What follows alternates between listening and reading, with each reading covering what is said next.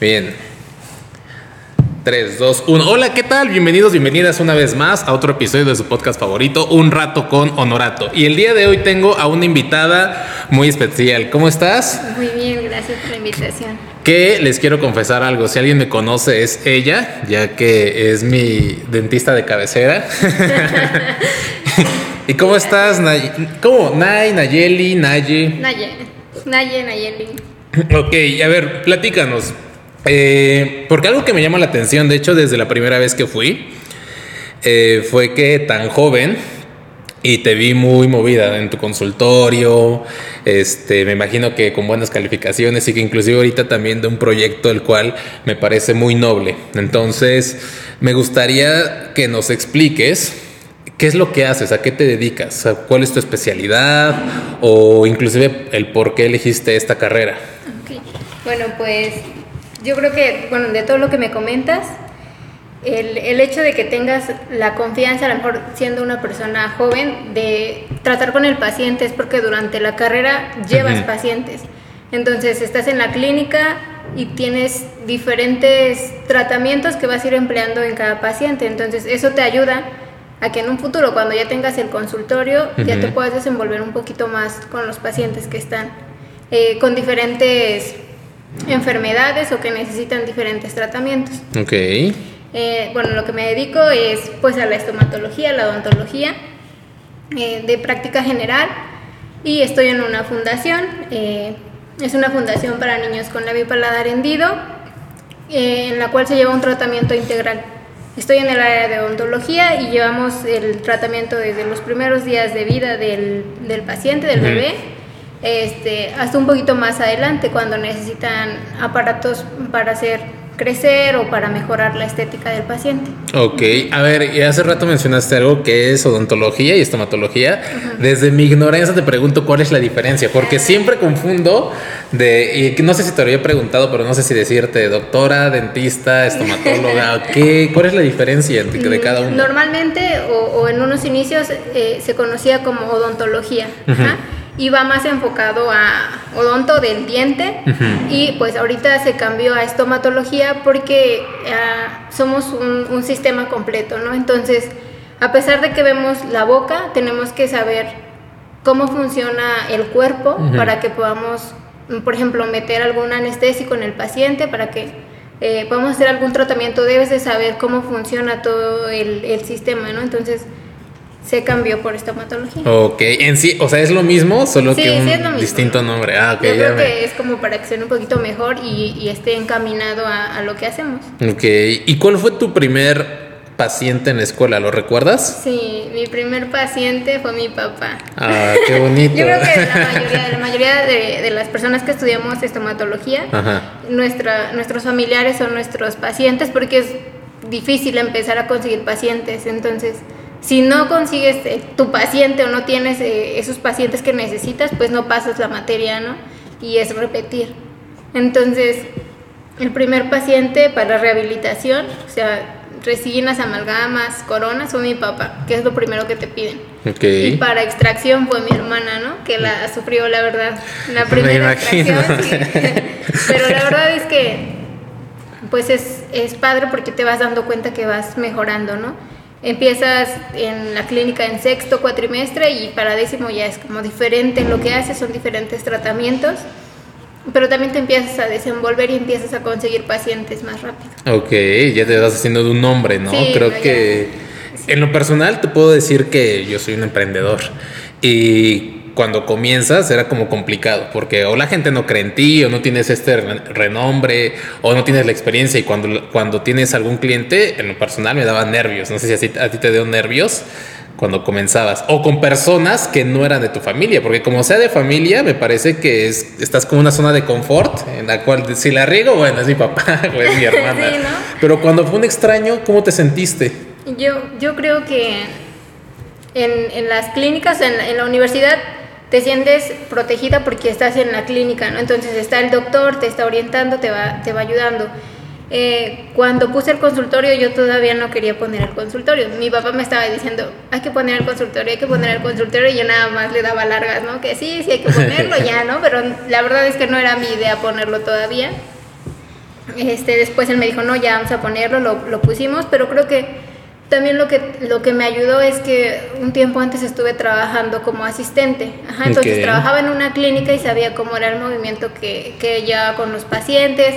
Pues yo pasaba al paciente, empezaba a platicar con él. Entonces eso me fue como ayudando a desenvolverme y a saber cómo manejar un poquito más el consultorio. Y también lo de los materiales, porque al final utilizamos diferentes materiales y hay diferentes marcas, ¿no? Ok. ¿Y cuál ha sido tu caso más complicado que has tenido dentro de la odontología y sola? Porque como dices, al final que estás en la universidad o no sé, en una clínica y como sea, sabes que le puedes hablar a quien tenga más experiencia, pero sola, ¿alguna vez has tenido algo que digas, chihuahuas, ¿cómo le hago? Este- O algo por el estilo. Pues, bueno, gracias a Dios, la verdad, no, no creo que haya tenido alguna complicación con algún paciente. Ok, Así que, digas, no, o sea, que se ponga pues en peligro la vida del paciente o, o que veas que está mal, pero sí me pasó alguna vez en, en una clínica con una compañera que es una clínica de endodoncia, en- para limpiar tienes que poner un poquito de hipoclorito de sodio rebajado Ok. y lo pusimos con un paciente y se fue. Y ya el otro día llegó y estaba muy inflamado, ¿no? Entonces eh, ella estaba muy espantada porque al final era paciente de ella, ¿no? Yo era su asistente, pero pues ella estaba muy asustada y, y se sentía culpable, ¿no? Porque ella decía, es que no sé qué le pasó al paciente o no sé qué hizo mal. Y pues yo creo que esas cosas son como las que a veces te pone a pensar, ¿no? Yo estuve en todo el, el procedimiento y también creo que no hizo algo mal, ¿no? Ok. Pero pues... Ahí es como química del sí. paciente, como su... No, yo creo que cuando infiltró la por lo hizo muy fuerte y entonces se fue un poquito más hacia los tejidos del paciente, se salió del diente, o sea, de la raíz del diente y por eso le afectó al paciente. Pero Ok. Todo bien. Sí, después ya estaba bien el paciente, ¿no? Y alguien, te voy a confesar ahorita que nos está viendo toda la gente y saludos.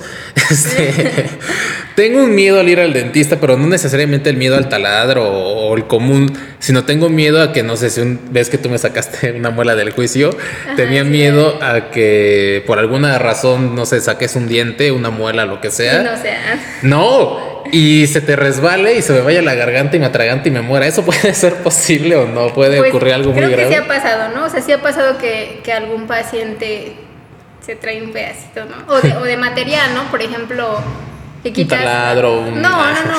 Yo, bueno, nunca me ha pasado, ¿no? Pero no, no digo que pasar. no pueda pasar. Entonces, pues, no, no lo sé, fíjate. Pero o sea, un que te, que te mueras no creo, ¿no? Ojalá, pero, Pero, eso es un miedo.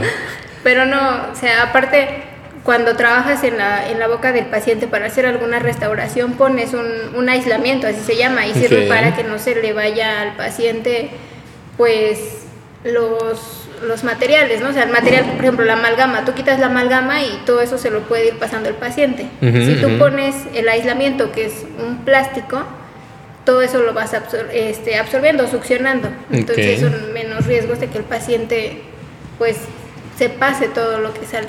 ¿Y, y cuándo te decidiste estudiar esta carrera? Porque me parece que es de las últimas carreras en las que un niño se puede ligar. O sea, quieres ser bombero, actualmente influencer, youtuber, pero dentista se supone que es un miedo que la mayoría de la gente tiene. ¿Y ¿Por qué te decidiste a estudiar esta carrera? Pues no sé. en un principio yo quería estudiar, eh, estaba pensando en nutrición y luego pensé en fisioterapia. Pero a mi papá no le parecían muy buenas, ¿no? Muy buenas opciones. Y ya después me dijo, ¿por qué no estudias odontología? También quería que estudiara medicina. No quería estudiar medicina porque mis hermanos ya estudiaron medicina. Justo eso te iba a decir, tienes una familia de ajá. un hospital en casa. no quería tienes? estudiar medicina y mi mamá me estuvo diciendo mucho tiempo, le dije que no, o sea que no iba a estudiar medicina y entonces mi papá me dijo, entonces métete a estudiar estomatología y pues ya empecé como a investigar y le dije, pues sí, yo creo que sí. Entonces por eso se dio, ¿no? La verdad es que salí de la prepa y todavía no sabía bien qué quería. Ya estudiar. somos dos, ya Ajá. somos dos. Interesante. Y, y, y lo que me decías, hace un, hace un momento que tienes ahorita otro proyecto de, la, de lo del labio. Eh, ¿Cómo llegaste ello? ¿Qué te, te orilló la vida? ¿Tú simplemente llegaste? ¿O cómo, cómo fue que...? No, yo creo que sí me, yo creo que me, me fue llevando, ¿no? La situación, este, yo estaba buscando aprender un poquito más y pues tenía un libro donde estaba leyendo y justo en ese, en ese lapso vi algún video del, del doctor, que es el director de la fundación, y entonces lo empecé a seguir, ¿no? Y empecé a ver esos, esos videos, porque al final pues sí hablaban de enfermedades. Yo no sabía de la fundación, o sea, no sabía que tenía una fundación, no sabía nada al respecto.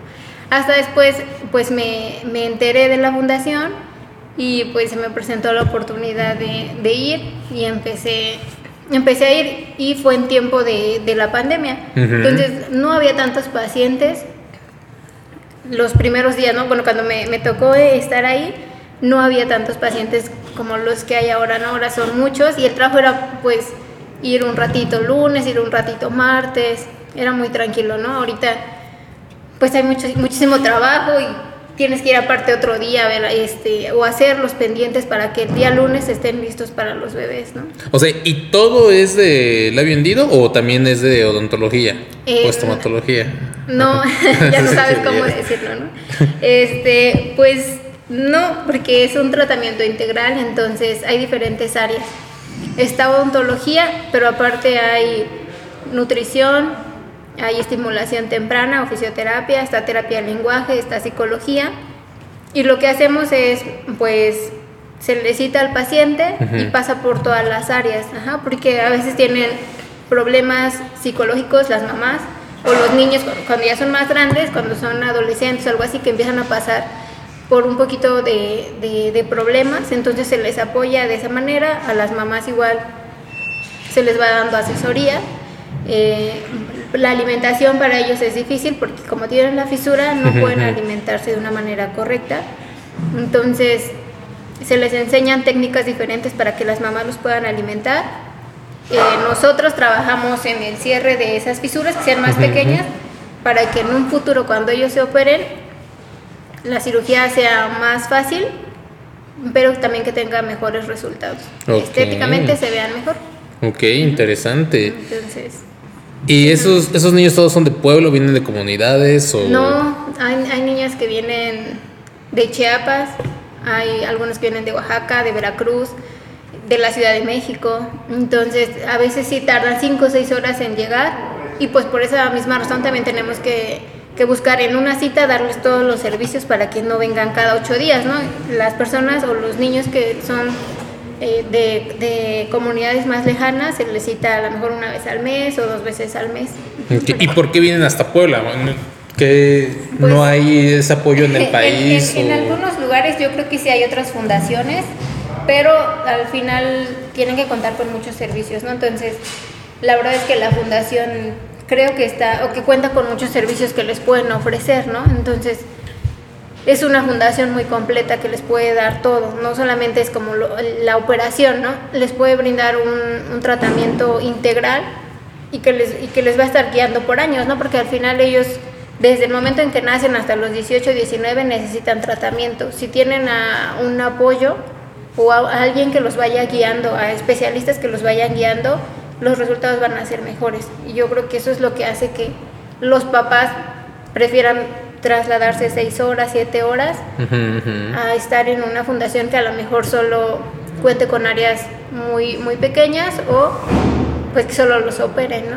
¿Y hay una razón por la cual se origina esta condición o, hay forma de prevenirlo o no? Pues las causas son, son multifactoriales, puede ser el, medio ambiente, la herencia, ajá, y maneras de prevenirla. Eh, el, ácido fólico y, por ejemplo, la planeación, ¿no? Creo que al final todo viene en, eso, en planear, porque si tú planeas que vas a tener un hijo, pues te empiezas a cuidar. ¿Cómo te empiezas a cuidar? Pues no, no este, consumes alcohol, no estás en ambientes donde está el, o no fumas, ¿no? O sea, no estás en, no eres un fumador pasivo, ni tampoco eres una persona fumadora no consumes drogas, te empiezas a, cuidar, te empiezas a acudir a lo mejor a citas, ¿no? Citas para empezar a planear el, el, quedar embarazada. Creo que eso es como la manera en la que se puede prevenir. Ok. Y desafortunadamente no hay planeación. La mayoría de las personas pues, se enteran que ya están embarazadas después de un mes y en ese tiempo pues ya se empezó a formar el- la cara de, del, del ¿Es lo primero ¿no? que se forma o...? No, pues esto empieza más o menos en la sexta semana, entonces es algo muy, muy, este, como muy, muy de las primeras semanas, ¿no? O sea, no te, no te das cuenta que ya se está formando a lo mejor, y- o que ya se está formando el, el bebé, el feto, y tú a lo mejor estás consumiendo, que sales a lo mejor Cigarro. ocasionalmente, ¿no? Ah, una copa, el alcohol, todo eso. Es viernes social, Es entonces dicen, hoy, hoy, Sí, hoy toca. ok, ok, interesante. Y, y fíjate que algo, no sé si te lo había dicho, pero yo te considero que eres una persona, y te tengo en ese concepto, es más, lo confieso, y que eres una persona muy noble. Por, el simple hecho de, de cuando te conocí, veía que ayudabas a los perritos de la calle, que los cuidabas, les ponías su agua. Y creo que no es coincidencia que hayas llegado a la fundación. ¿Qué es lo que sientes cuando ves a un pequeñito que viene con desde una comunidad o los papás vienen con complicaciones, con la esperanza de mejorar la calidad de vida de esta persona? ¿Qué es lo que sientes cuando llega y cuando se va? Cuando ya está, por decirlo, rehabilitado. Pues eh, es, es diferente, ¿no? Porque a veces ves a, las mamás y las ves que están tristes y no sabes cómo apoyarlas, ¿no?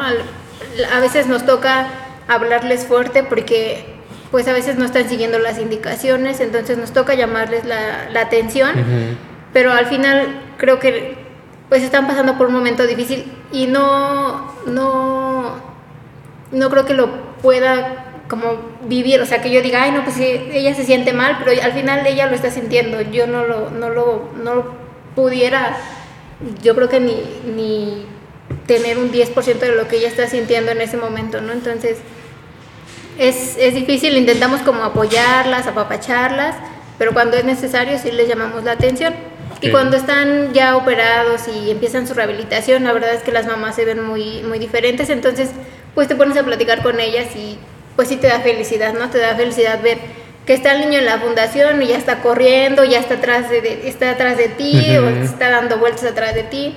Entonces es bonito, es bonito estar en una fundación, es bonito ver cómo las mamás se aferran a, a sus hijos y se aferran a que estén, a que estén bien, ¿no? Sí, totalmente. Creo que eh, de los amores más grandes que siempre va a haber es el de los papás. Sí. Tanto así que hasta hay papás que se ofrecen a que su hija les, les Sí. experimente. Sí, ¿no? Mi papá sí se ha, se ha ofrecido a eso, ¿no?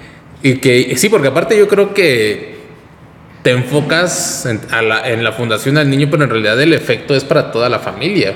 Porque quien batalla, ya sea en lo económico, en la presión, en el estrés, en la tristeza, son los papás. El hijo, no sé, tengo ignorancia, pero creo que no tiene tanta. Si es muy pequeño, no tiene tanto conocimiento de lo que tiene.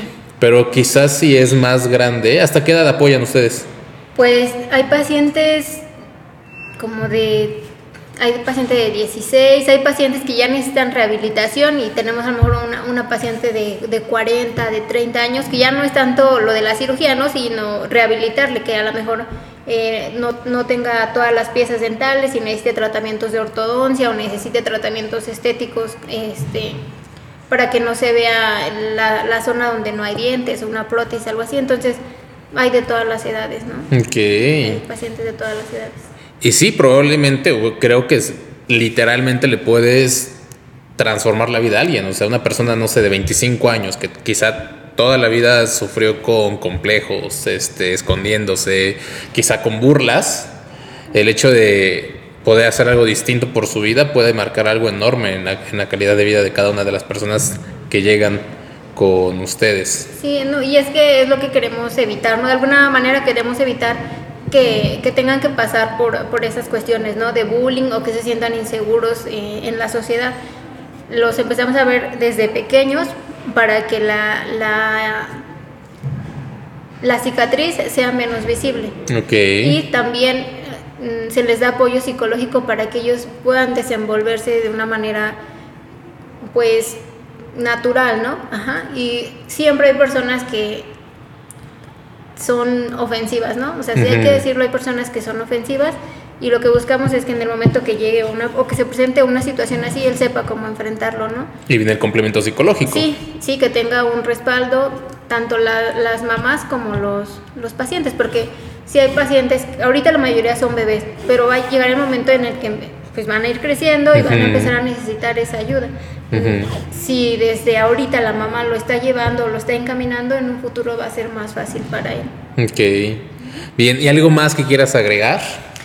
Vale, pues, ¿qué puede ser? Que pues te agradezco la invitación y pues igual a las personas que nos estén escuchando pueden buscar un poquito más de la, de la fundación si quisieran conocer un poquito más a lo que nos dedicamos y Sí, que de hecho aquí voy a dejar las redes de la fundación, de Nayeli, del papá de Nayeli, no es cierto. Para que quien quiera practicar, sea estudiante de, de estomatología, vaya, no, no es cierto, pero sí voy a dejar las redes para que tengan contacto contigo. Y sé que hoy ya tuvimos un breve tiempo de, de esa entrevista, después nos podríamos alargar horas y horas con Sí, el tema y con otros temas. Por ejemplo, también de mi interés sería cómo, cómo los papás pueden prevenir que la- la- o cómo, cómo yo como papá puedo cuidar la salud dental de mi hijo, que normalmente Sí. es complicado. Ya viste a mi hermanito que Sí, Santi. es todo un caso. Este, inclusive como adultos, porque creo que no hay tanta información a veces. Tú crees que nada más lavándote los dientes es suficiente y probablemente haga falta más eh, cultura. O muchas veces te puedo decir que quizá la mayoría de tus pacientes son los que ya hasta que le duele el diente sí, van a revisarse. Los pacientes están así, ¿no? Y, y sí, por ejemplo, esto que me dices de, de lavarse los dientes ayuda muchísimo y es algo muy económico, ¿no? O sea, Ujú. ¿cuánto te puede costar un cepillo y una pasta? Si tuviéramos esa cultura de, de tener esa, esos cuidados o a lo mejor una limpieza, nada más una limpieza, este, sería mucho más fácil, sería menos doloroso y sería más económico para el. Totalmente. Entonces igual son temas... pues, Pero ya lo tendremos para el siguiente episodio. Va a haber una segunda parte de esa entrevista, ¿de acuerdo? Porque ahorita tienes un paciente que, que va a estar ahí. Y bueno, pues ya saben, recuerden compartir el episodio, escucharlo completo. Estamos en Spotify, Apple Podcast, en todas las plataformas. Y nos vemos hasta la próxima. Así que bye. Uh, eh. Sí, se puede extender. Luego he tenido episodios que